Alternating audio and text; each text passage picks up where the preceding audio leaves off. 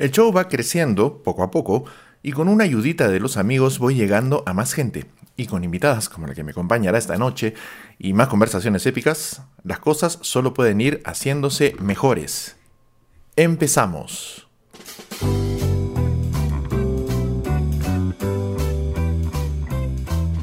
Esto es El Show. Una hora de conversación junto a Enrique Durán.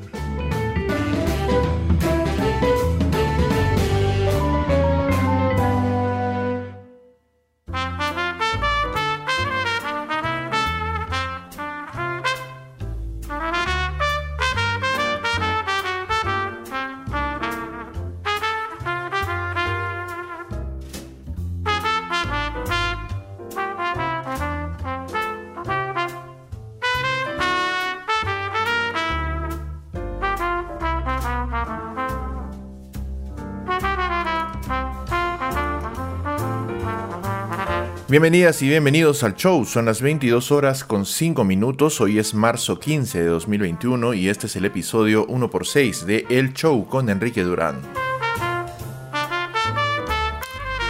Esta noche voy a tener conversación rica, divertida, con mi estimadísima amiga Andrea Quevedo, que llega en un rato más luego de hacer la parte densa, interesante, informativa del show y luego viene la parte divertida, poderosa, atractiva del programa.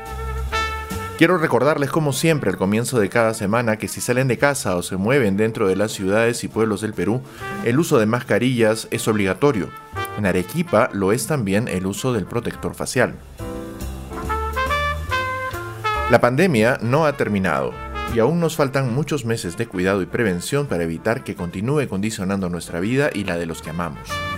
La vacunación va a tomar un tiempo, al igual que en todo el mundo, excepto como ya se ve en los países que producen las vacunas. Y tenemos que lograr que todas y todos estemos inmunizados para garantizar la protección que andamos buscando. Así que desatendamos las noticias torpes, mentirosas, acerca de empresas de transportes comprando vacunas rusas, porque no son ciertas, y esperemos con calma nuestro turno. Se continúa vacunando en este momento con las dosis de Pfizer que están llegando al país a nuestros adultos mayores y al personal militar y policial.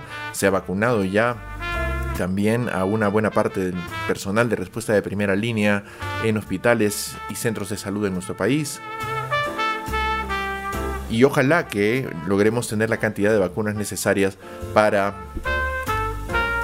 nuestros miembros de mesa para el proceso electoral del 11 de abril. De eso y algunas otras cositas más voy a conversar con ustedes muy rápido, pero quiero empezar el programa que va a tener una onda rockera poderosa esta noche con una canción que a mí siempre me ha gustado muchísimo desde allá hace muchos años y que aquí les eh, obsequio con una versión en vivo muy interesante ejecutada por la gente de Playlist hace algunos años. De Cuchillazo, la tristemente disuelta hace muy poco banda legendaria de rock peruano, Munición. Vuelvo en un momento más en el show con Enrique Durán.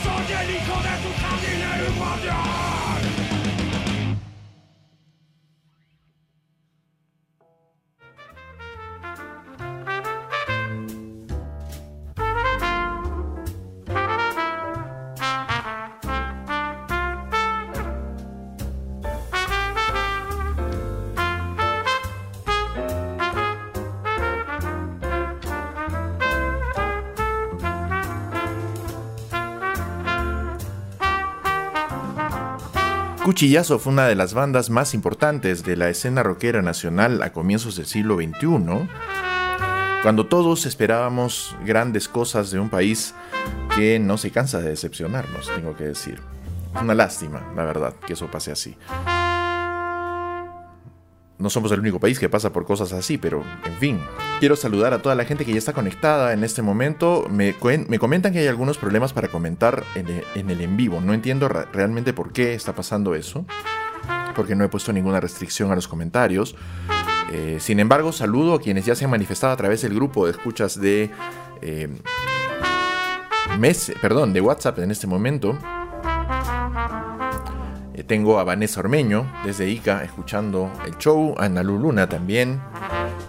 Y bueno, a toda la gente que se está conectando ya para escuchar la conversación dentro de un rato. Ojalá que podamos ir ahí entreteniéndonos, la verdad.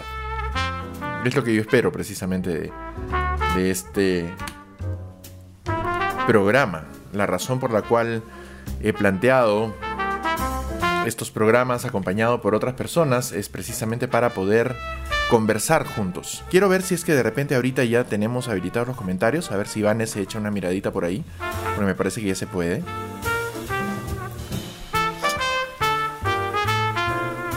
Y bueno, todos los demás que están por ahí, como siempre, ya saben, mi costumbre es comenten, yo saludo y es lo de siempre. Ahí está, Andrea Quevedo, que ya está esperando su turno en un momento más Andreita, estamos conversando. Muy bien todo.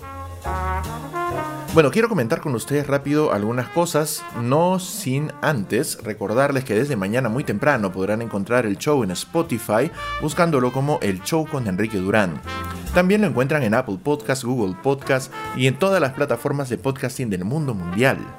Espero también poder configurarlo esta semana para tenerlo listo en Evox, que es probablemente la más importante plataforma de podcasting en español, que también me interesa perfectamente. Fiorella Polanco está escuchando también el show desde Lima. Bienvenida, queridísima amiga. La primera cosa que quiero comentar con ustedes rápido es el asunto de las encuestas, que ha sido pues doloroso para todas y todos cuando hemos entendido que las cosas están yendo un poquito peor de lo que podíamos haber esperado para estas elecciones. Es una cosa de la que vamos a seguir hablando en los siguientes días seguramente y que no es más que una parte triste, dolorosa de nuestra crisis política. He tenido un evento que quiero comentar rapidito con ustedes y que de repente me va a dar un poco de paulo para alguna parte de la conversación con Andrea luego, y es este asunto de la intolerancia que veo en quienes hablan acerca del fenómeno que se conoce, pero que se entiende que no es necesariamente una cuestión establecida, como la apropiación cultural. Leí unos tweets el fin de semana pasado en donde se hacía referencia al hecho de que una persona blanca, por ejemplo, no puede usar dreads como peinado que una persona blanca no puede hacer Por ejemplo, un mural con motivos andinos y decir que lo representa, que una persona blanca peruana nacida en el Perú no puede utilizar una camiseta con motivos andinos o hacer un diseño con motivos andinos o selváticos diciendo que lo representa. Me pareció un diálogo verdaderamente absurdo y bastante aberrante. Y me gustaría ver por dónde podemos ir eh, en esa conversación entre todas y todos. Ahí estaba Vanessa Armeño, también ha regresado. Parece que el problema de los comentarios provenía de mi emisión. Eh, la volví a cargar y parece que todo se solucionó. Eso es muy bueno, realmente, porque espero que esta noche va a haber preguntas y comentarios durante la conversación.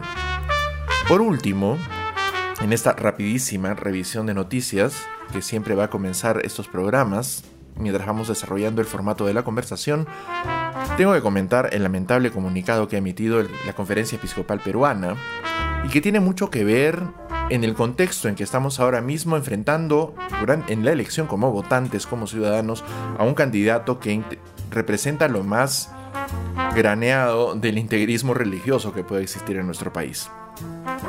Este personaje eh, no ha sido reprendido con la misma fuerza, en realidad de ninguna forma, por esa misma conferencia episcopal que se ha quejado hoy día de una caricatura.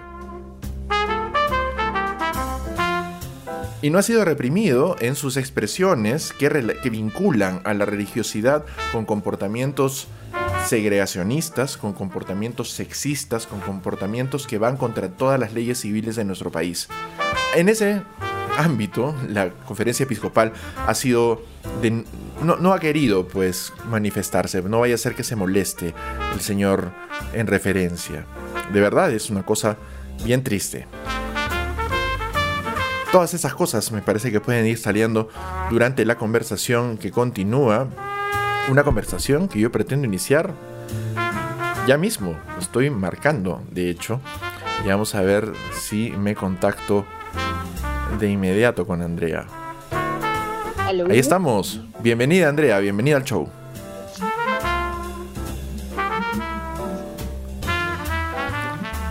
Hola. A ver, creo que no te tengo todavía ahí. Ahora sí, ya estamos. Ahora nos escuchamos. Chévere. Bienvenida Andrea Quevedo. Buenas noches, muchas gracias por la invitación. Me parece maravilloso estar en este en, en, esta situación, ¿no? O sea, en tu podcast, en mi casa, es como que, o sea, yo siento como que la, una, una cabina de radio se partió eh, en, dos partes y, y, se une a través de la señal y se puede además transmitir a través de internet. Me parece una cosa casi de ciencia ficción y que está pasando, ¿no? Y, me parece extraordinario que podamos comunicarnos así, que, que, tú puedas, por ejemplo, comunicar tantas cosas, hacer el podcast, que en términos, digamos, de antes es como un programa de radio, ¿no? Y, que ahora tiene las posibilidades de, llegar a mucha gente, ¿no? Gracias a la tecnología que nos ha ido este, superando, pero para bien, ¿no? En, ese, en, el caso tuyo, ¿no? Por ejemplo, y de, las buenas cosas de la tecnología. Exactamente. Ahora, yo pienso, Andrea, para los que no lo sepan, también es una persona vinculada a la comunicación desde hace muchísimo tiempo. Y eh, me imagino que también viste estas cosas como una fantasía medio loca cuando empezabas a estudiar. O sea, vamos a poder conectarnos a internet, ¿no? Y, y sí, hacer claro, O sea, de hecho, que por ejemplo, en algunas este, novelas, cuentos de ciencia ficción, habían referencias pues a muchas cosas y en las películas, por supuesto, ¿no? Y cuando ya empezó a llegar el digital, este, que mi primer acercamiento al digital obviamente fue el video, porque este, estábamos haciendo eh, cortometrajes con un grupo en Arequipa que se llamaba La ARFA. Ese fue mi primer acercamiento y fue también mi primer aprendizaje de la democratización del digital, ¿no? Y sobre todo porque las películas se seguían haciendo, se seguían haciendo, entonces la producción audiovisual en Perú y en el mundo en general empezó a aumentar gracias a que teníamos tecnología digital. Entonces ya no teníamos que estar dependiendo de una super cámara con super este, calidad, pero cámara analógica o, cámaras digitales que tenían los canales, pero que eran carísimas, eran cámaras de 15 mil dólares que para nosotros, estudiantes o que estábamos intentando hacer eh, cine, era pues imposible de conseguir, ¿no? Claro, eran alucinaciones. Y además teníamos que editar en estas gigantescas salas de edición eh, analógicas tener una isla de edición era una cosa pues ya no ya, ¿no? Y, ni siquiera algunas universidades que enseñaban comunicación tenían cosas decentes, ¿no? Todos mm. eran medio parchado. Era una cosa bien brava. Meterse a, la comunicación hace unos 25 años era complicado porque estábamos limitados por, muchas cosas, por ejemplo, tenemos la posibilidad de hacer video en nuestros celulares, ¿no? Y de tener cosas, hay películas que ya han hecho escenas con celulares, secuencias con celulares y que obviamente ya en la edición se le sube la calidad, se hace la post, todo bacán, ¿no? Pero ya, pues el registro se ha hecho con un celular. Como lo que hicieron con Tangerine, por ejemplo, ¿no? Hace unos años. claro. Ahora, esto, por ejemplo, esto de lo que tú hablas de tener el estudio tan cerca como en el aire, es algo que tú también estás experimentando por tu propia cuenta, porque en, algunos, en algunos momentos durante la cuarentena estabas haciendo transmisiones desde tu casa, también haces, has hecho streams durante mucho tiempo, y eso es algo que me recuerda mucho a Volver al Futuro, por ejemplo, cuando el, el profesor eh, Brown le dice a Marty, pero lo que tienes aquí es un pequeño estudio de televisión portátil. Esto es increíble. Para una de esas cámaras de vídeo de los ochentas, ¿no? ¿Qué diría de ver un, este, un móvil de menos de 300 dólares con 128 gigas de almacenamiento y la capacidad de conectarse a la red? Claro, lo que estamos haciendo ahorita, claro, el streaming es eso.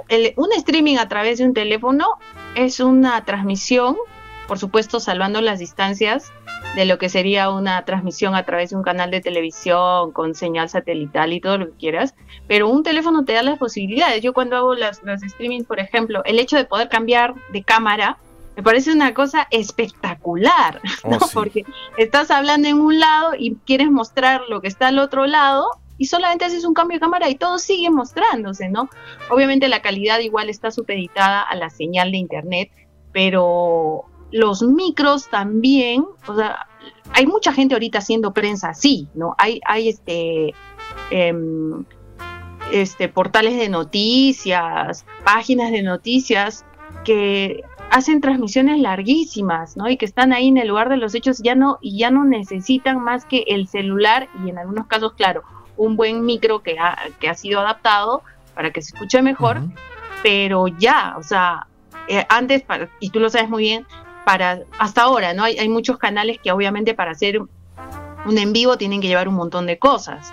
En cambio ahora con un celular de verdad puedes reportar desde el lugar de los hechos, este, con buena calidad y encima sin tener que estar cargando con el cable, que te jalen el cable, que no, que, que te jalen la cámara, nada, ¿no? Hemos visto una evolución brutal. Yo había dejado de hacer calle durante mucho tiempo y por Avatares del Destino terminé acompañando a una colega en 2019 eh, que trabajaba para Telemundo en ese tiempo. Y ella hacía sus notas con su celular.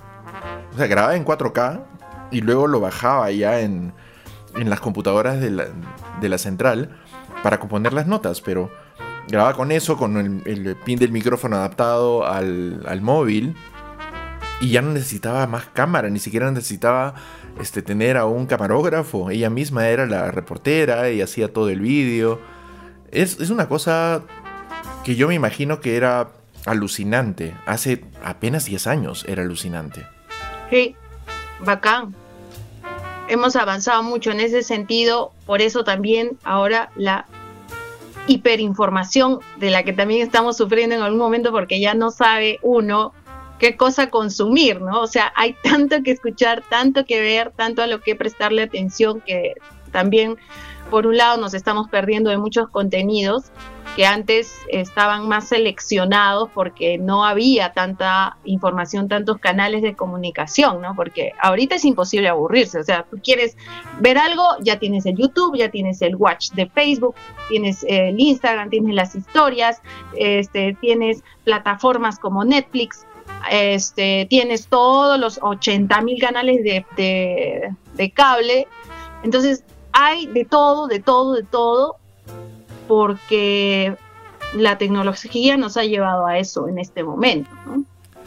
Ahora, tú has experimentado durante bastante tiempo trabajar para la televisión analógica, para la televisión convencional, en una ciudad, en una región como Arequipa.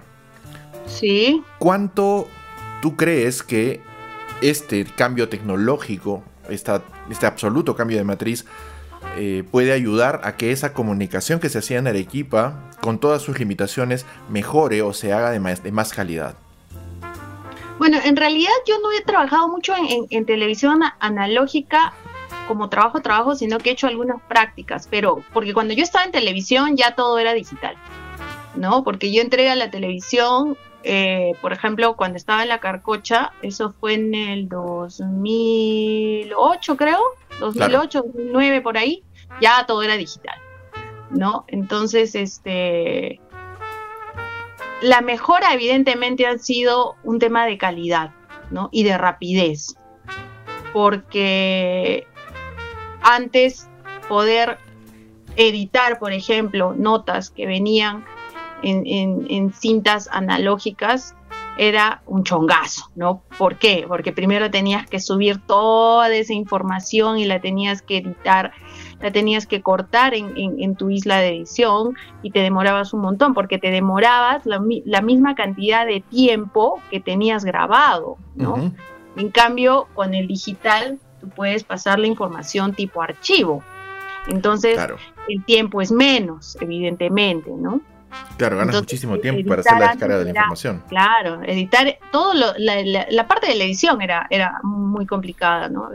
Y, también, claro, las situaciones físicas, ¿no? Por ejemplo, si esa, si esa, si la cinta, ¿no? Sufría algún algún problema, ya fue tu información, ¿no?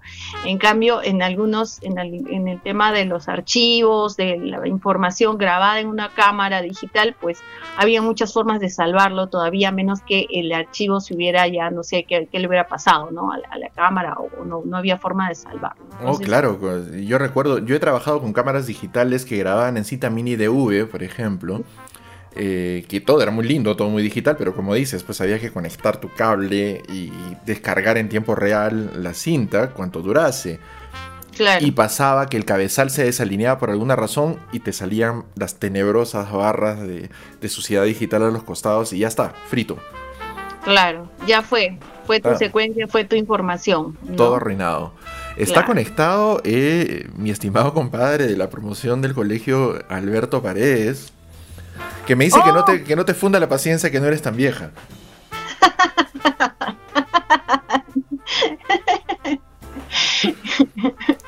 Gracias, gracias Kike por venir en, mi ayuda. por favor, sí, acá estamos entre veinteañeros, ¿sabes? Entre veinteañeros. Adolescentes, es más, difícilmente podemos comprar alcohol. Que nos miran con la cara, a este niño no le voy a vender nada. contrabando, nomás, no, contrabando. Mucho menos a ti, claro. Es más, ustedes deberían saberlo, nosotros no bebemos alcohol en serio. Todas las noches que yo les he dicho que tomo whisky es mentira, tomo perfume. no, pues, no, no, por favor. Ya tan bajo no se puede caer, ¿no? También está conectada mi querida Cecilia Mendoza desde el Cusco. Felicidades y muchos abrazos, Ceci. Justamente fue su cumpleaños ayer. Eh, todas estas historias de las cosas que se hacen en el mundo de la comunicación son solamente una parte de tu, de tu vida profesional, de tu vida personal, que siempre se ha visto muy involucrada con todas estas cosas. Dentro de lo profesional, ¿qué es lo que más aprecias del trabajo que has hecho? Las películas.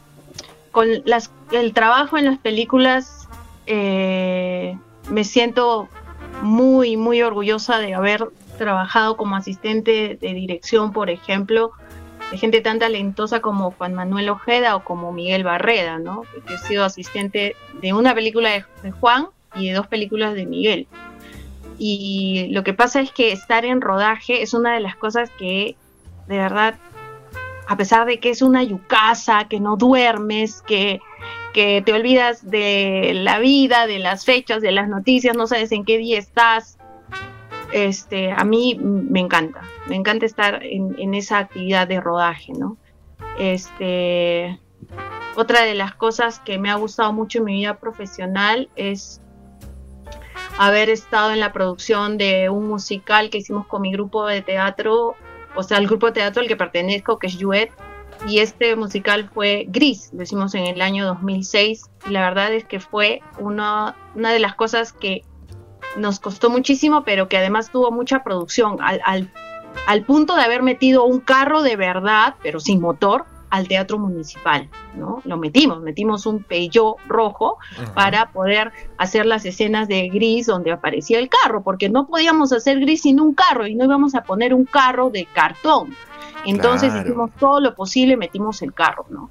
Y fue la verdad una producción de un año, porque era música en vivo, eran cantantes en vivo, eran actores, algunos eran actores a los que tuvimos que enseñarles a cantar, gente que teníamos dos pies izquierdos que aprendimos a bailar, y además no era pues cualquier baile, era rock and roll, ¿no? Y aprendimos a hacer las piruetas. Y además algo tan mítico que está tan metido en la cabeza de la gente como Gris, ¿no? claro. No creo que haya una fiesta de cierto calado en los últimos 20 años donde la gente no baile algo de gris. Exactamente. Y, entre esas cosas, ¿no?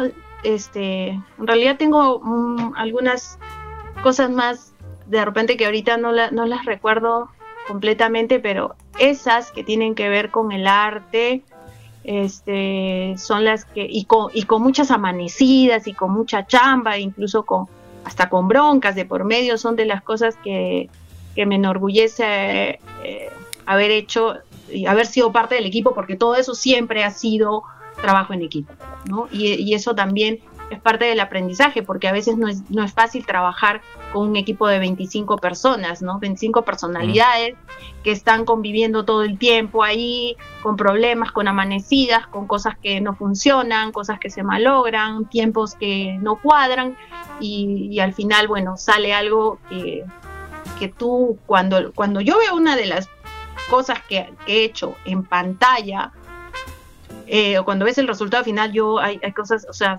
mm, a veces no, no, no, puedo con el sentimiento, ¿no? Que se desborda de, orgullo, de, recordar todo lo que costó, una escena, eh, un pedacito de canción, un pedacito de, imagen. Entonces, todas esas cosas a mí me, me enorgullecen mucho porque porque te acuerdas, porque sabes lo que te ha costado hacerlo, ¿no? Es estar ahí. Así es. Ahora, Andrea, para muchos eh, de los que hemos formado parte de este, estos universos paralelos que se mueven en Arequipa, en esa ciudad tan sosa que podemos tener ahí abajo, eh, yo lo digo ahorita desde las alturas de Cerro Colorado, ¿no?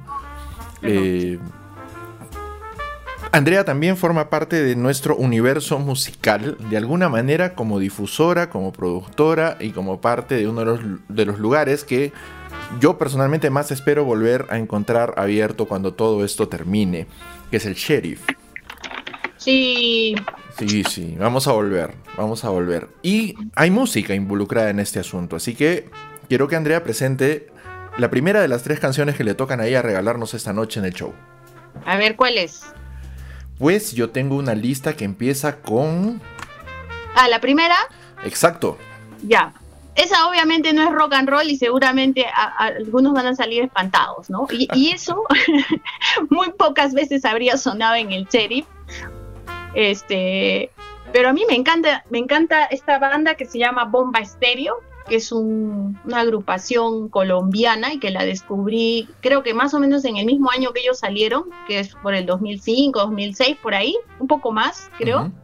Y bueno, ellos hacen electrónico, rock, reggae, este, rap, ya, cumbia también le meten, pero lo, ¿por, qué, ¿por qué lo puse hoy día? Porque lo que pasa es que a veces cuando, bueno, desde que empezó la pandemia, este, como no podemos estar en lugares muy aglomerados porque había también dificultad para movilizarse en muchos sitios, este, iba yo caminando a, muchos lugares y con la música en los oídos. y apenas suena bomba estéreo, me da unas ganas de bailar y es como que estas cosas, esta, la música que te levanta el ánimo y que te da ganas de moverte, es algo que siempre hay que tener en un playlist, ¿no? Y claro, seguramente mis amigos rockeros me van a decir, no, ¿cómo es posible, no? Esa porquería, porque sí tengo amigos que son bien radicales con el tema musical, pero a mí me parece Bomba Estéreo es una, es una, es un grupo musical que tiene este mucho talento porque saben cómo fusionar tantos ritmos y tener este eh, temas tan bien hechos, ¿no? Y que al toque te hacen mover los hombritos y la cinturita y la caderita y a mí me parece genial. Me, parece genial que, que, alguien logre eso, este, fusionando tantos ritmos en una misma canción y además porque ellos también hacen varias cosas, ¿no? O sea, en un rato suenan a rock, en otro, en otro, en otro tema son electrónicos, entonces bueno, por eso, por eso la, la traje hoy así como sugerencia para mover el esqueleto un ratito. Así es, y es también una de mis canciones favoritas de la vida. Vamos a escuchar juntos entonces en el show Fuego de Bomba Estéreo y volvemos con esta eh, entretenida y muy sazonada conversación con Andrea Quevedo. Regresamos rápido en el show.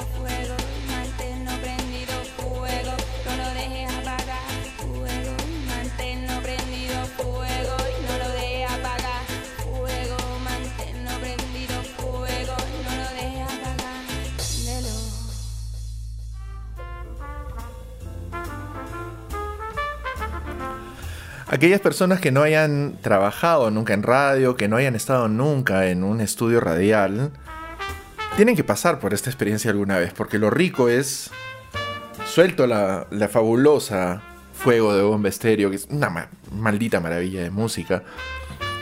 Y mientras tanto seguimos en una cháchara de lo más divertida aquí con Andrea, que ruego a tu tatis, como diría Omar Ceballos, que no se haya filtrado a la gente porque ha estado cargada de cantidades horrendas de crítica musical. Y recordábamos, justo recordábamos hace unos segundos, a una banda infame, ¿no? Este, de, la música de nuestras chiquititudes. Una de las muchas bandas infames que había, ¿no? Y ya, pues, ¿no? Era sangre púrpura. Pero que eran menos de las que hay ahora, porque ah, ahora, ahora yo siento, como estábamos diciendo todavía hace un ratito, que de verdad hay demasiada música basura, o sea, ahorita que no, no aporta nada y, está justamente en el lado del reggaetón.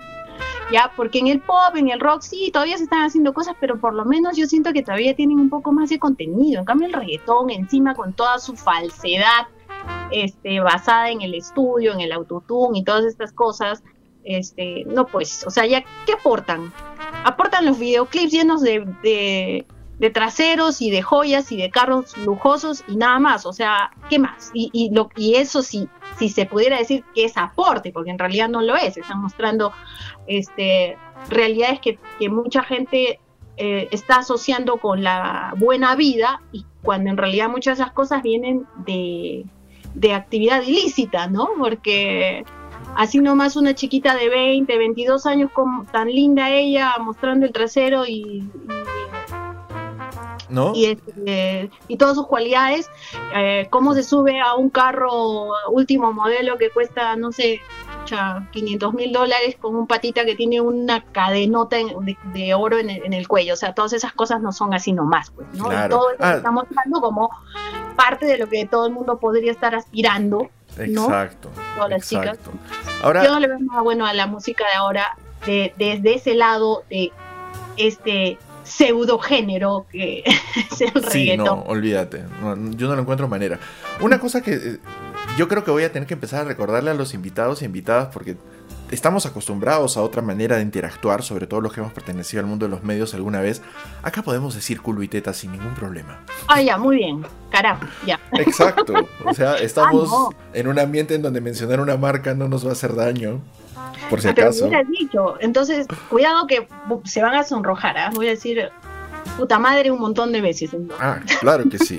Está conectada también la inmensa, gigantesca Paola Angulo, querida mía, que ha abierto un rico café en el centro mismo de la ciudad. Es el República Café, que estoy muriéndome de ganas por visitar y que seguramente este fin de semana estoy ahí para tener una larga y querida y deseada conversación con Pau después de bastante tiempo. Sí, verdad, hay que ir a, República Café de todas maneras. Hay que chayarlo. Ahí al frente de la compañía 19 de bomberos se encuentra República Café de la querida Paola Angulo para que se la pasen muy bien. Hay interesantes ofertas en su carta de bebidas y de comidas. Así que ya saben. Ahora tenemos que pasar justamente con el recuerdo que hacíamos de, de esas noches simpatiquísimas en el sheriff al golpe que ha sufrido que ha sufrido nuestra chamba en muchos casos, más la tuya que la mía, de hecho. Yo me desligué mucho ya de, la actividad en el mundo físico real, de alguna forma, durante ya un largo tiempo. Pero la pandemia ha golpeado fuerte. Ha golpeado a negocios como el sheriff y también ha golpeado a, la actividad profesional. Sí, Sí, realmente estamos jodidos, este, y yo no le veo todavía un, una fecha segura de regreso. El año pasado yo decía, ok, yo creo que vamos a regresar más o menos en agosto, septiembre, pero así como están las cosas, creo que estamos para largo en, el tema de la actividad nocturna, eventos, conciertos masivos. ¿Por qué? Porque lo que estamos viendo todavía está completamente descontrolado. O sea, eh, nos dan un par de semanas para volver, digamos, a los trabajos y vuelven a subir los, los este, los contagios. Y en el tema de un trabajo que tenga que ver con el consumo de alcohol, pues evidentemente ningún protocolo va a funcionar, ¿ya?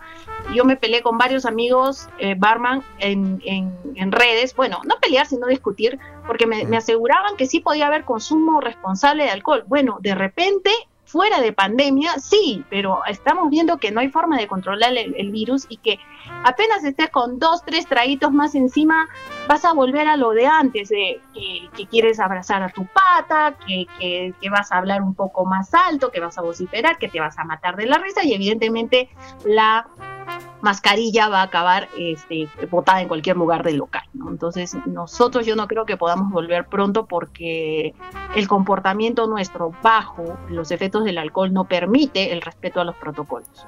Mira qué interesante es que podamos hablar aquí como un par de borrachos responsables, que sabemos, que sabemos cuál es la verdad del alcohol, además, que no, no nos estamos ocultando. Hablamos con, con, conocimiento de causa, totalmente. Yo recuerdo esas nochecitas, por ejemplo, en inauguraciones de, de eventos culturales. Uy, no. O sea, toda la circunspección, toda la educación, toda la etiqueta desaparece con un par de jeans, ¿no? ya está. Claro. Entonces, imagínate las mascarillas, el distanciamiento, no hay forma. Claro, es, imposible. Yo estoy segura que en Cuba Libre ya estaría ya, ¿qué estaba? ¿Y dónde se me perdió la mascarilla? Estaría toda nerviosa. Y, y, en el sentido de que si yo estuviera trabajando en el, en el bar, pues pucha, estaría peleándome con todo el mundo. ¿Por qué? Porque no hay forma de hacer que regresen a, a, una, al uso de protocolos, ¿no? A la práctica de protocolos. Claro, es complicado, olvídate. Está también conectado Carlos Ureta. Carlitos, qué lindo. Qué, honor, qué honor, qué honor tener a Carlitos, a Paolita, a Alberto, entre la gente de esta noche que qué maravilloso, de verdad. Poder claro, que ahora todos están comprometidos a regresar, además. Este es el tono del show. Y está bueno que vayan volviendo. Yo estoy también ahorita mismo trabajando porque si, si perdemos el ritmo, y eso es una cosa que también forma parte de la idea de la producción, ¿no? en la que yo nunca estaba necesariamente muy involucrado, excepto en este esfuerzo en particular, en donde tienes que procurarte tener la misma cosa, o sea, la misma calidad de contenido todo el tiempo. Sí. Entonces no puedo tener una entrevista así este, exuberante, poderosa como la que estamos teniendo esta noche, y luego entrevistar al cura párroco de la parroquia de Rafael López Aliaga, ¿no? Eso no se puede. tengo, que, tengo que buscar mantener el nivel. Pero que vaya con el silicio, que vaya con el silicio también. Ah, claro, no hay forma. Silicio le vamos a dar a estos sujetos. Pero ya, pues, o sea, hay que hacer chamba para que esto continúe. Y una de las chambas interesantes que hay que hacer para que estas cosas continúen es estimular al público para que apoye con su suscripción, para que apoye compartiendo el contenido, para que más gente lo pueda escuchar. Claro. Así que lo que le toca a todos ustedes es precisamente hacer eso. Ya, compartan, carajo. ¿Ya ven? Viene una orden del sheriff, así directo. No pueden decir que no. En fin. Eh, igual con todas las restricciones, pues tú misma estás siendo testigo ahora del esfuerzo incesante de la gente, por ejemplo, del rubro restaurante, para regresar. Y es justamente lo que estamos viendo que también te estás haciendo mucho como producción en este momento. Sí, eh, es porque también, bueno, yo este, trabajo como community manager y gestora de comunicaciones de la Sociedad Picantera de Arequipa, entonces de ahí estoy ligada, digamos, un poco a, a, a, a ese lado de la gastronomía en este momento y tengo muchos amigos, obviamente, y como todos, que trabajan en, gastronomía, ¿no? Entonces, la situación ha sido muy, muy difícil. Eh, porque las reglas del juego han ido cambiando a cada rato, cada, cada nueva cuarentena o cada nueva etapa del estado de emergencia ha determinado nuevas reglas. Y al principio, algunos de los primeros que han este, reactivado han sido los restaurantes, ¿ya? Con protocolos bien, bien jodidos, ¿ya? Que cuando muchas de las señoras picanteras los han visto, que el protocolo era de 33 páginas, o sea, dijeron, no, esto no lo voy a poder hacer. Y los primeros entusiastas sí lo aplicaron. La inversión ha sido fuertísima hasta el momento y, también al principio se pidieron cosas que ahora, por ejemplo, podrían no tener sentido. Hay muchas, muchos este, también errores que se han cometido o este, cosas que no se sabían bien. Por ejemplo, el tema con la picantería, con muchos, como muchos también este, este, tipos de comida, es que no se utilizaba, por ejemplo, el delivery, ¿no? Y la primera parte de la vuelta, del regreso, de la reactivación, solamente permitía el delivery. Entonces ya los veías a todos los picanteros tratando de resolver cómo meter un chupe sin que se chorree, ¿no? O, los adobos llegaban con el sabor del anisado, porque el anisadito, la onza de anisado que te, mandan pucha, en, el, en, el, en el tapercito chiquitito para eso, pucha, terminaba rociándose de todas maneras, este, las frituras no llegan como si te las sirvieran pues en la, mesa al instante, porque son 15, 20 minutos que pasan desde que la, desde un cuchatá, un chicharrón se mete en, en un en un tupper y cosas como esas, ¿no? Entonces ha sido un eterno aprendizaje hasta el momento y ahora que ya también lo tienen dominado, entonces la picantería tuvo que dejar atrás el prejuicio del envío a domicilio, porque era como que no, es imposible que la comida tradicional arequipeña se meta en un tupper pero ahora se ha tenido que hacer a la fuerza y como hay mucha gente que todavía no se atreve a ir a los locales, pues entonces pueden disfrutar de su picantería en este, sus casas porque no les queda de otra.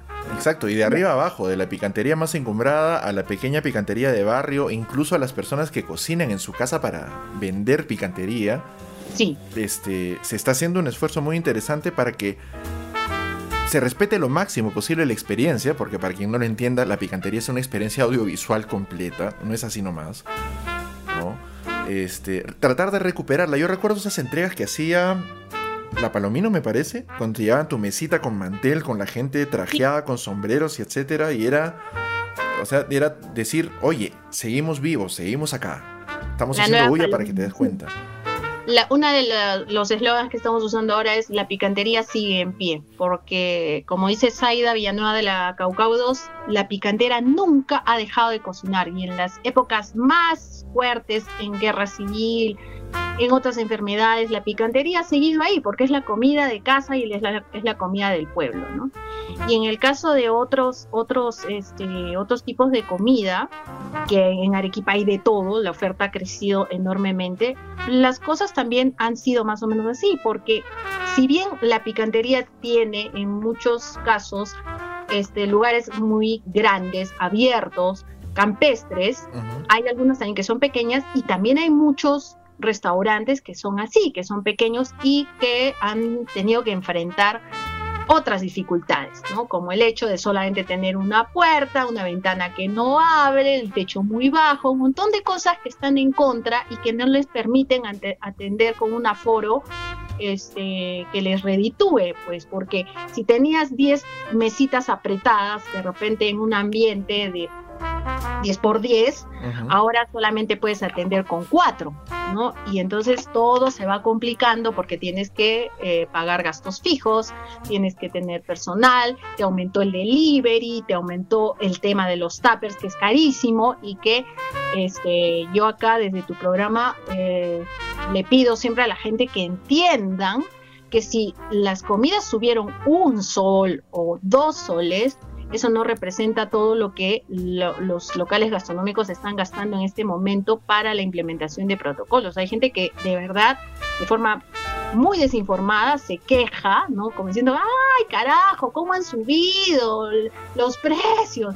Un favor, aguanta tu coche. O sea, ponte a pensar un ratito cómo es que han cambiado las cosas en pandemia y cómo toda la gente que está volviendo a trabajar se está sacando la mierda, de verdad, para poder seguir adelante.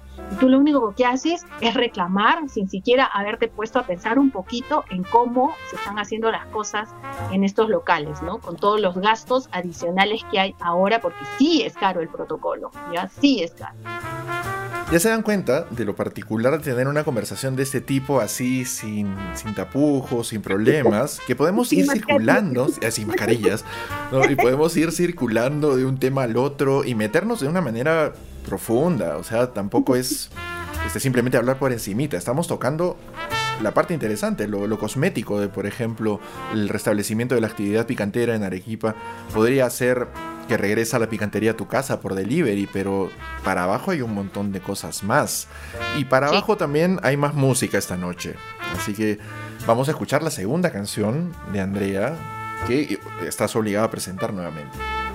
Muy bien, entonces vamos a escuchar Black Knight de Deep Purple, que es uno de los temas que más me gusta y es una banda además también que este, he empezado a, a admirar y apreciar en sobremanera solamente desde hace unos 10 años, porque cuando yo empecé a escuchar metal, empecé con el thrash metal de frente, ¿ya? O sea, antes obviamente había escuchado glam, ¿no? Entonces, claro, yo escuchaba Guns, escuchaba Poison, escuchaba Warrant, pero de ahí conocí a dos amigos cuando estudiaba en el cultural, este, que son Mario Morales y Ernesto Romero, que son dos torres, porque de verdad caminábamos por la calle y, lo, que pasa es que cada uno de ellos mide como metro ochenta y cinco, ¿no? Entonces yo era la chata ahí de, ese trío.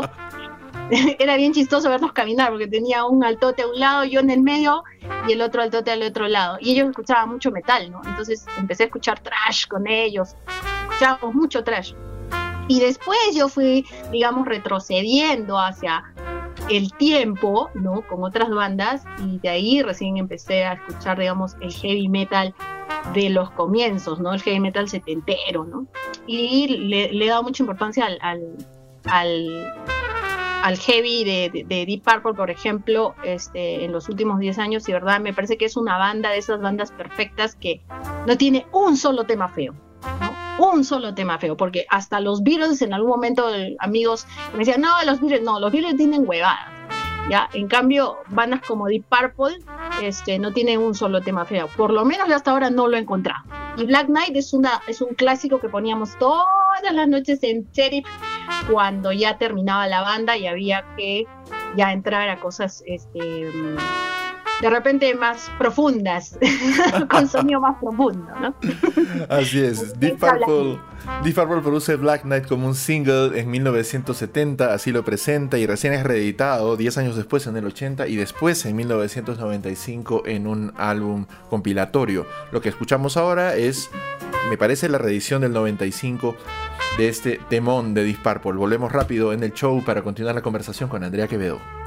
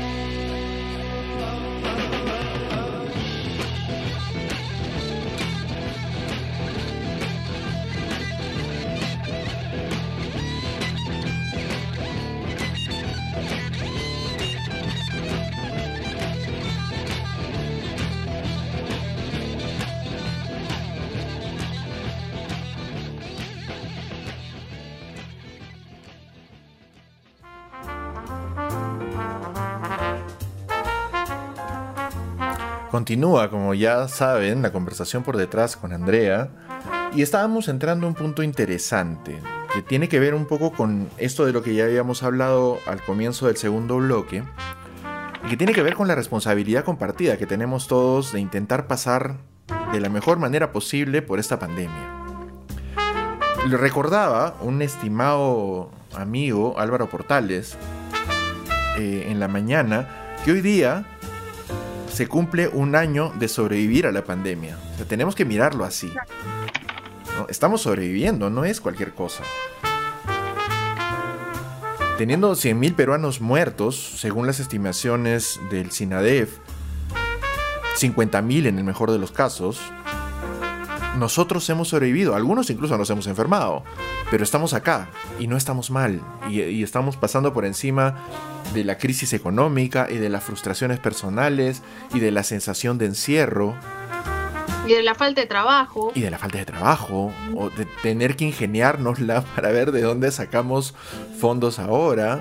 Yo, por ejemplo, tenía tres trabajos al comienzo de la pandemia. Ahora tengo uno y tengo que encontrar la manera de balancear con otras cosas más porque dos, los otros dos trabajos desaparecieron y no van a regresar. Por lo menos hasta que esto no se restablezca no van a volver. Y, me imagino que muchos estamos en este, en este mismo camino. Pero también tenemos que pensar en que debemos hacer valer nuestro sacrificio de todo este año. Por lo menos intentando seguir vivos la inmensa mayoría y bien si es posible. Sí, bueno, es un tema complicado porque cada caso es diferente, porque, por ejemplo, este, los que somos independientes y dependiendo del trabajo que tengamos, bueno, eh, y, la familia o la carga familiar, pues de repente hemos podido seguir adelante, pero hay mucha gente que, que, a la que la pandemia la encontró con deudas, con nuevas inversiones, porque habían emprendido negocios y eso eh, es mucho más complicado de manejar, ¿no? Porque no estamos hablando pues que es un prestamito de 5 mil soles ni 10 mil soles, son cosas mucho más grandes y, y, los bancos evidentemente no han hecho este su acto de contrición, ¿no? Ellos han seguido cobrando como es y eso es lo que ha complicado a muchísimas personas en realidad, ¿no?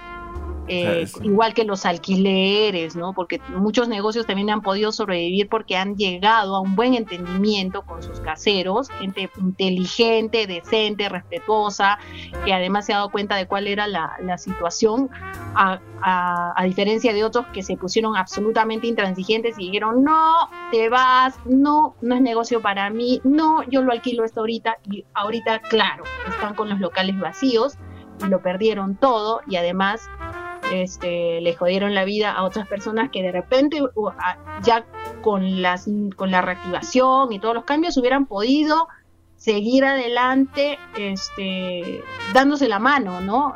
El, el, que alquilaba y el casero, porque los dos necesitan los ingresos, pero uno de los dos lados quería ganar el 100% como siempre, entonces eso no iba a funcionar. Exacto, eso era es absolutamente inviable.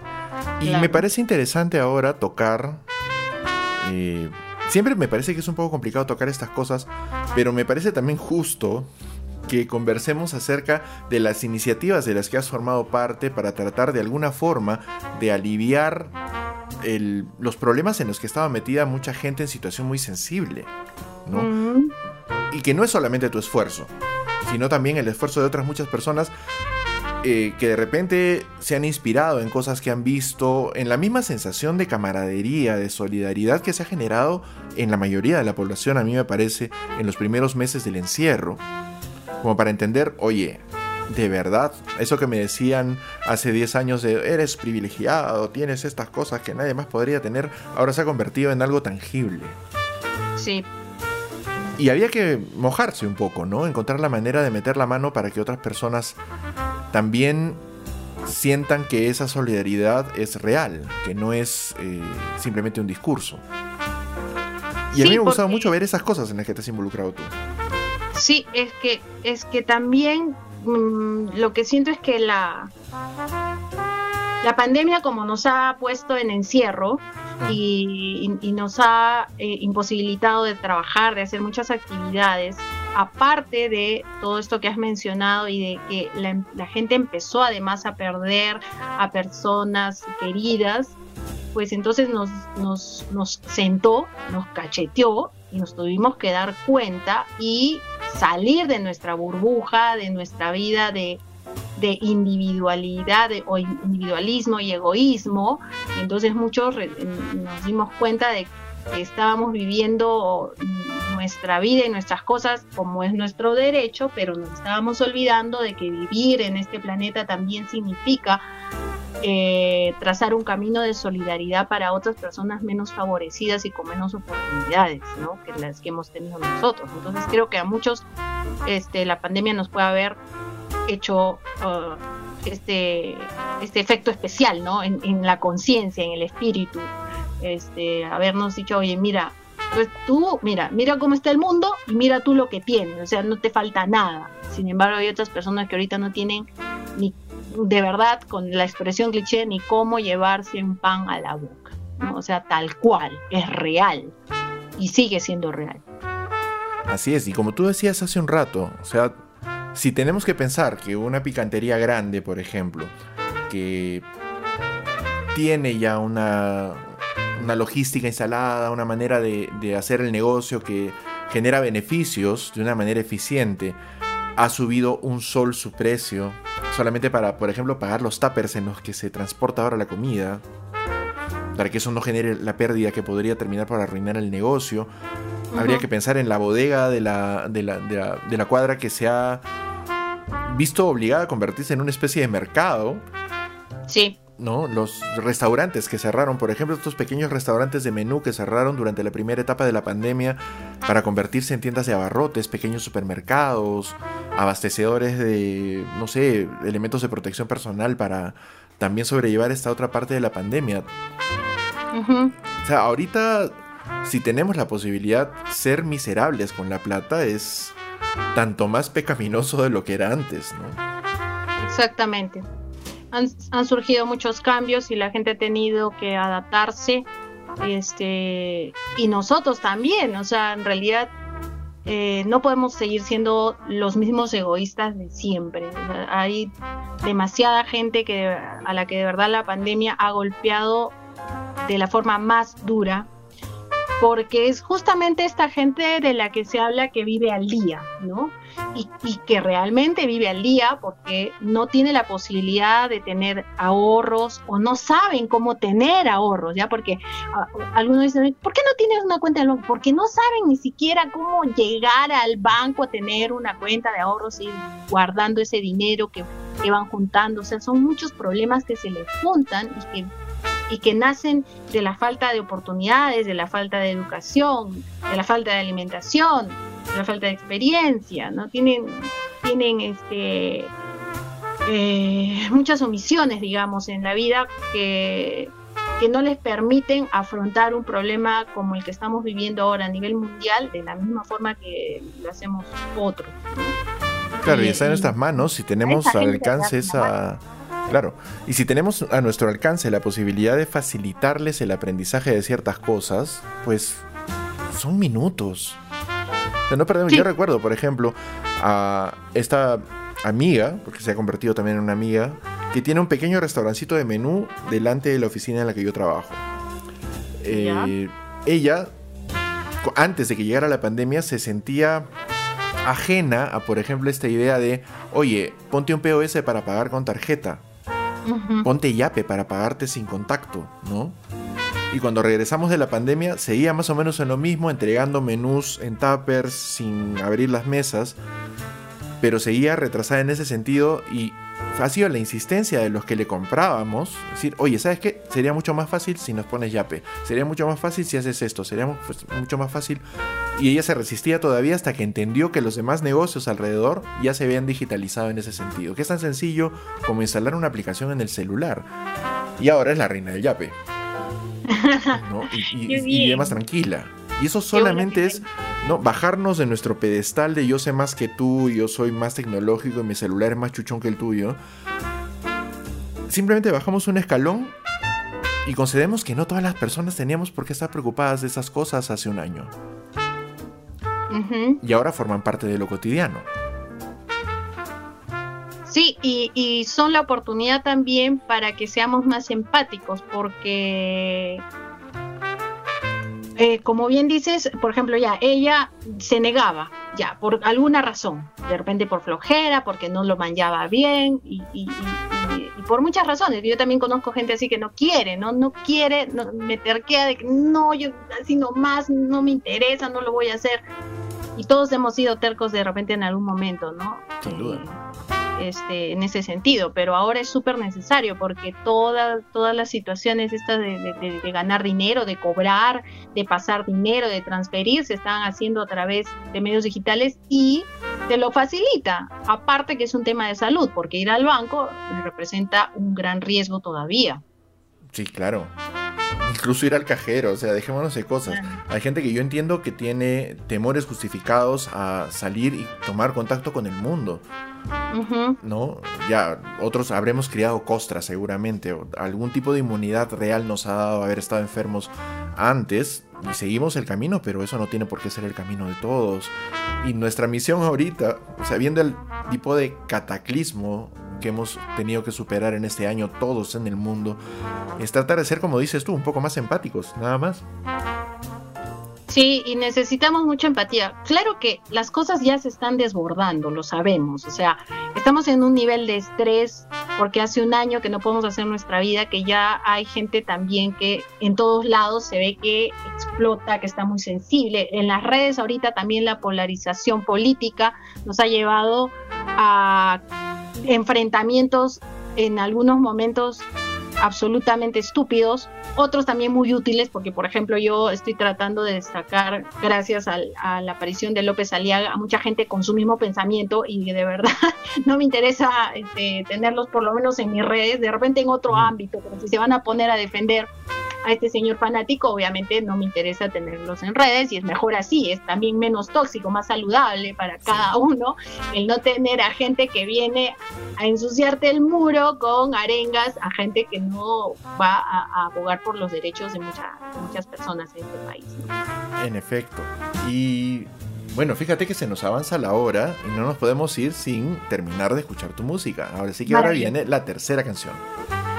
Muy bien, vamos a presentar, entonces vamos a escuchar ahora este tema que se llama Shadows, de una bandaza peruana que se llama Emergency Blanket, y que da justo con el temita que hemos tocado un poco ahora, porque me parece que está un poquito inspirado en algunos de uno de nuestros más nefastos presidentes, ¿no?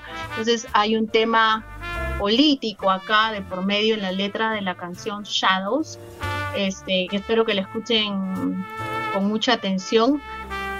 Este, para que tengamos en cuenta que no podemos seguir eligiendo traidores y gente tan falsa eh, que al final nos vayan a, llevar, digamos, a la debacle y que sigan haciendo del Perú su chakra.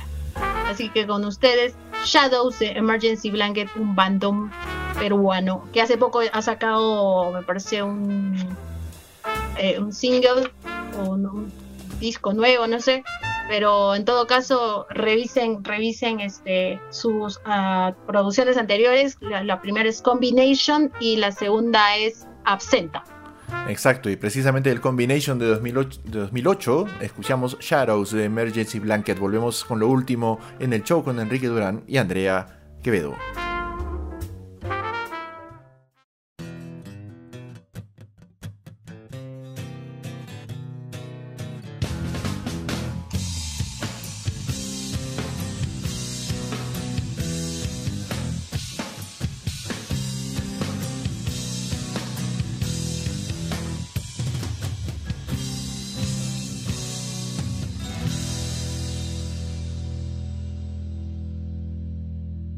Desperté al escuchar un estruendo animal. Si fuera tú, estaría escondido. Calles y luz sumo gris, eso fue todo lo que vi. Un testigo y un oculto enemigo.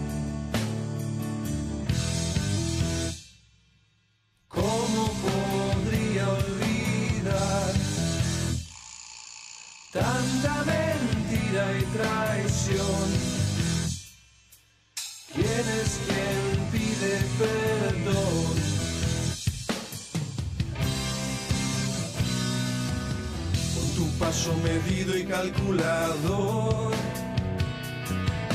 de abogado del diablo vil traidor ocultaste tu vena criminal, dividiendo a la prensa y comprando el silencio hiciste el mal.